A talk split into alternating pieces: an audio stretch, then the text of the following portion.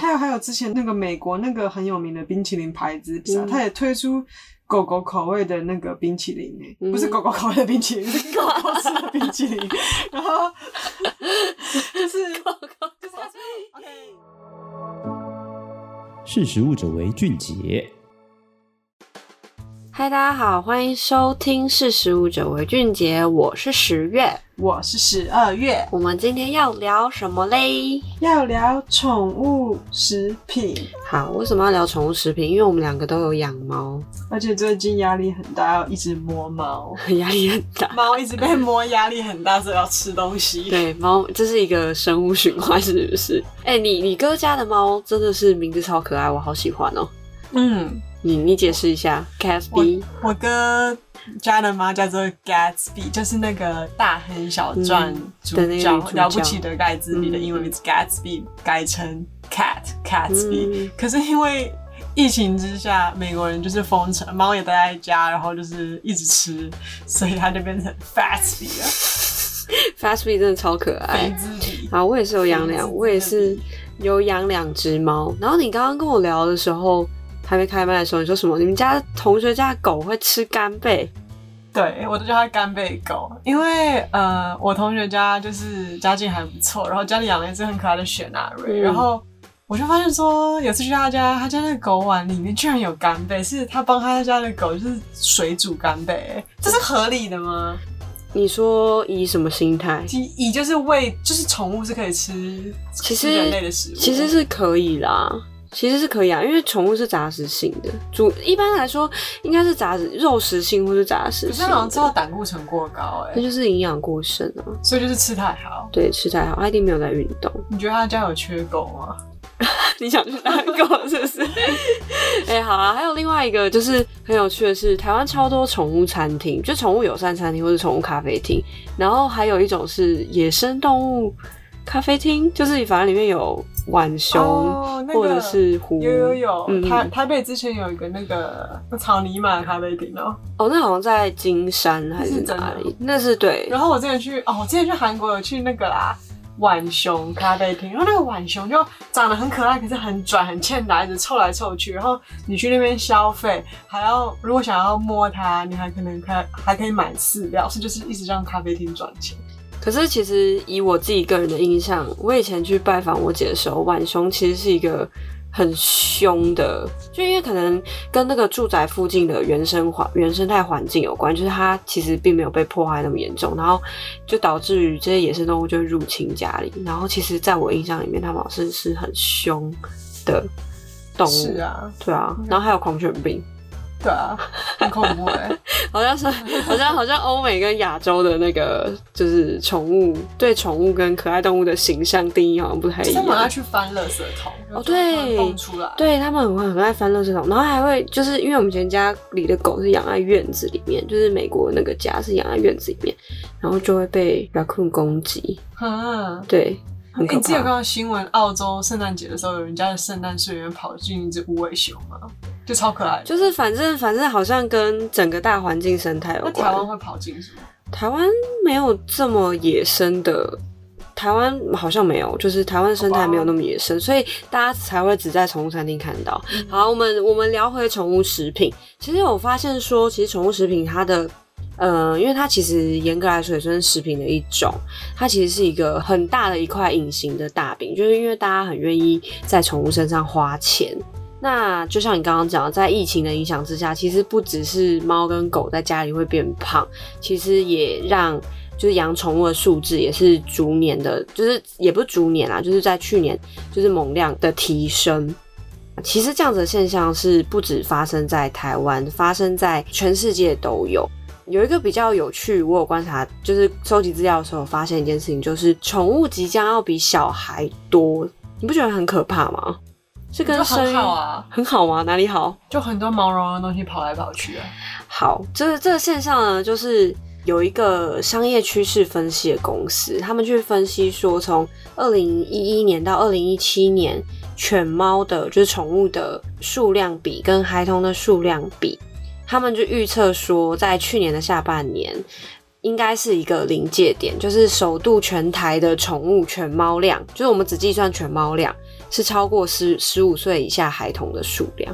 不是很可怕吗？就是已经，我们已经正式进入那个分界点了，就是宠物比小孩多这件事情。所以以后像是我有时候会看到那个父母很懒，他就会叫小朋友出去遛狗，以后就是狗会出去遛小孩，好可怕，好可怕！而且这个趋势就是有在持续提升。那其中又有一个更有趣的现象，哎，为什么啊？什么意思？为什么宠物越来越多，小孩越来越少？你觉得？呃，可能跟社会经济结构也有关系，就大家越越来越不愿意生小孩啊。而且小现在小孩那么难养，你看我们两个都那么失控了，宠物宠物比较好控制。可是我们有比吉娃娃失控吗？可是吉娃娃失控，你可以叫它闭嘴啊！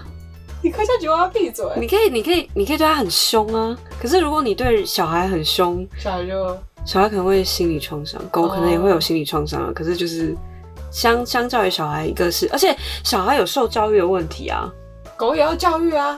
我说受社会教育的问题，哎，狗又不是上小学，都要考试。好啦，然后还有另外一个现象，就是他们有发现说，养猫的人在过去四年的成长数据来看，猫咪徒增了十 percent，然后狗狗只有两 percent。这个猫派的突起，就是这个趋势的突起，也跟。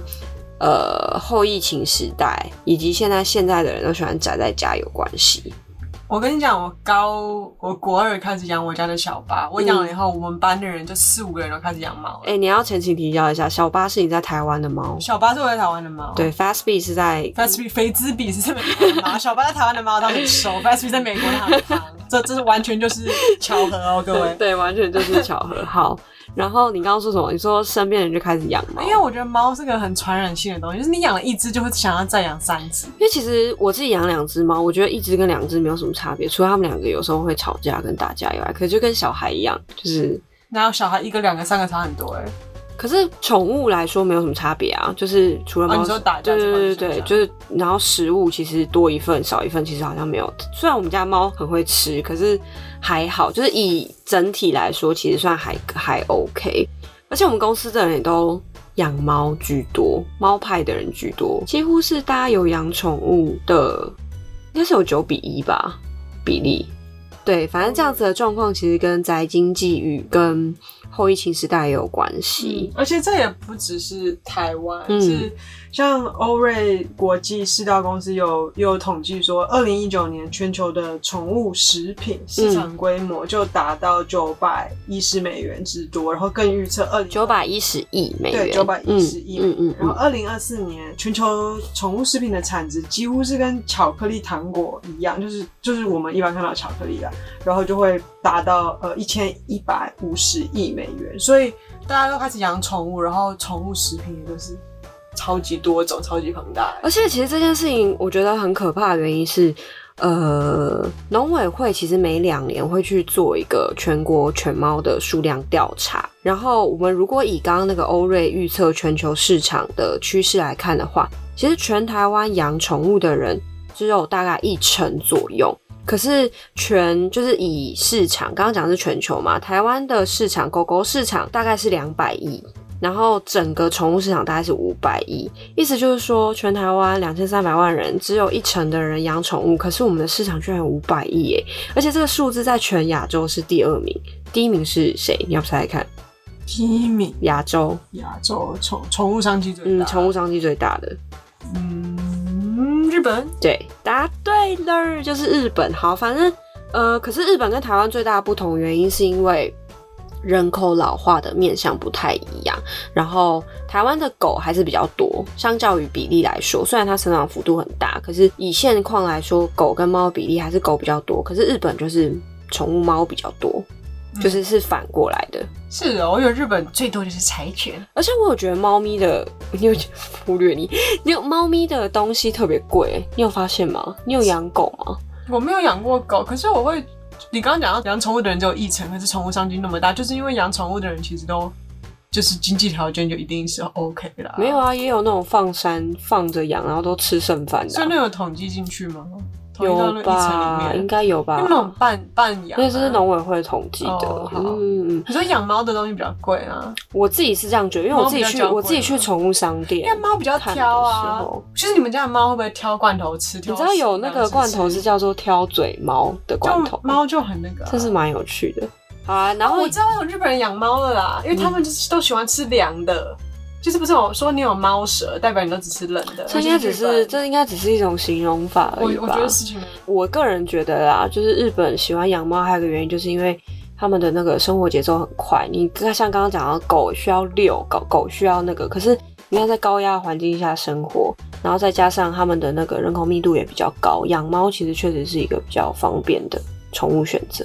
那拉回台湾来看，其实有蛮多食品厂有发现这样子的商机，像。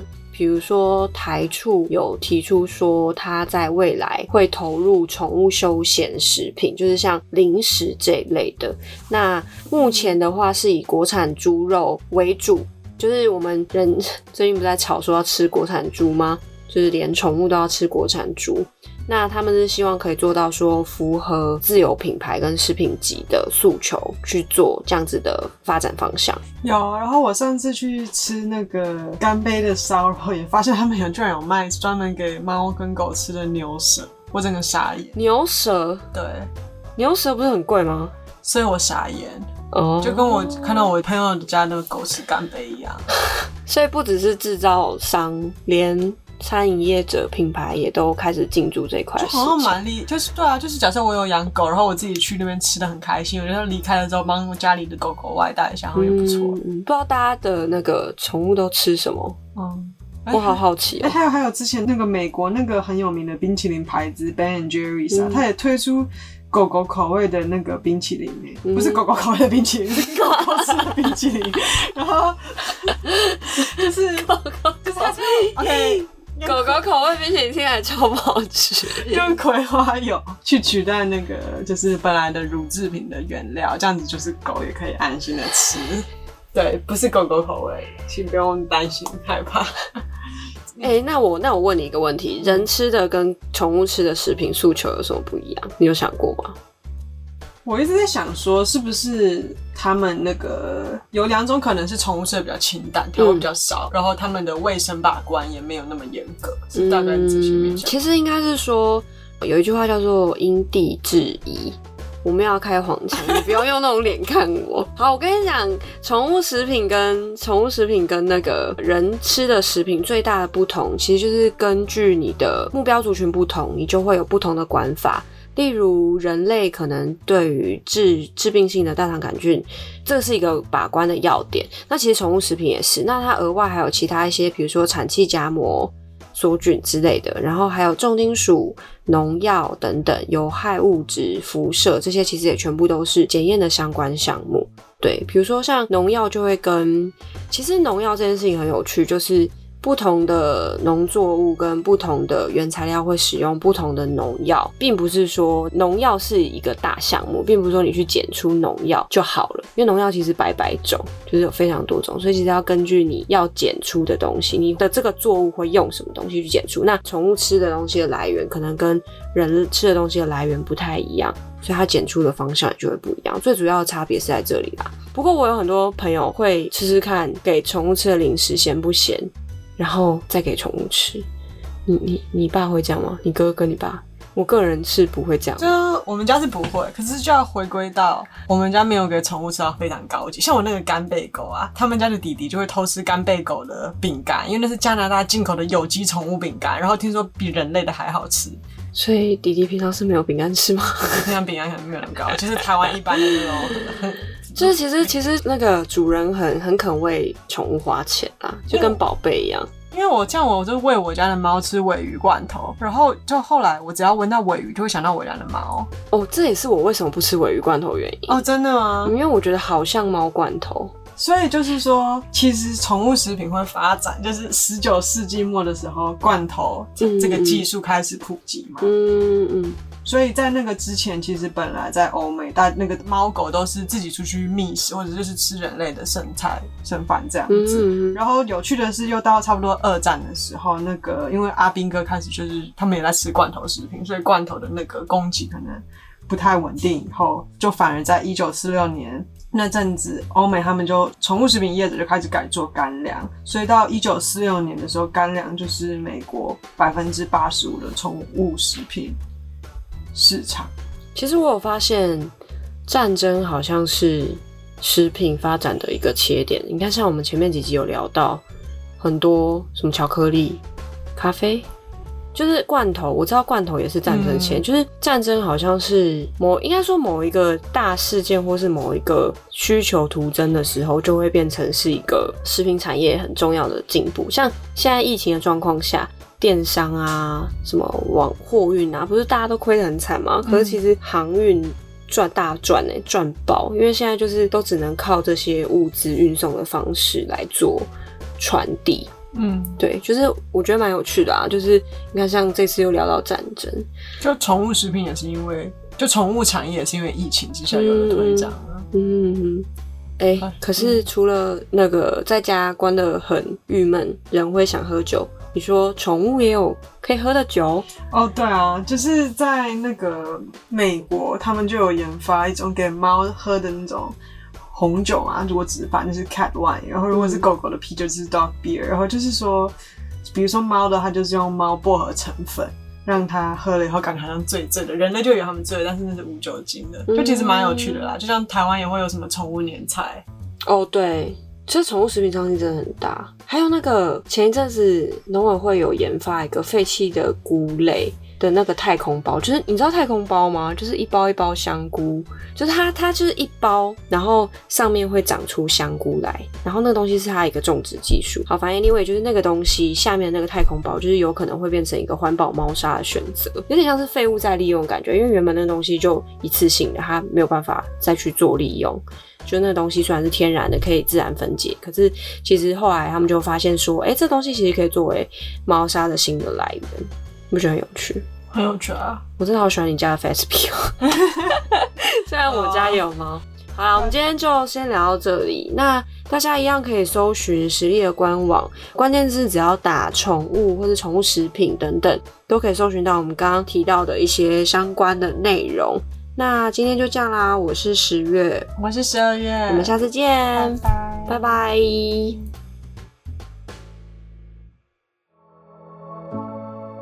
识食物者为俊杰。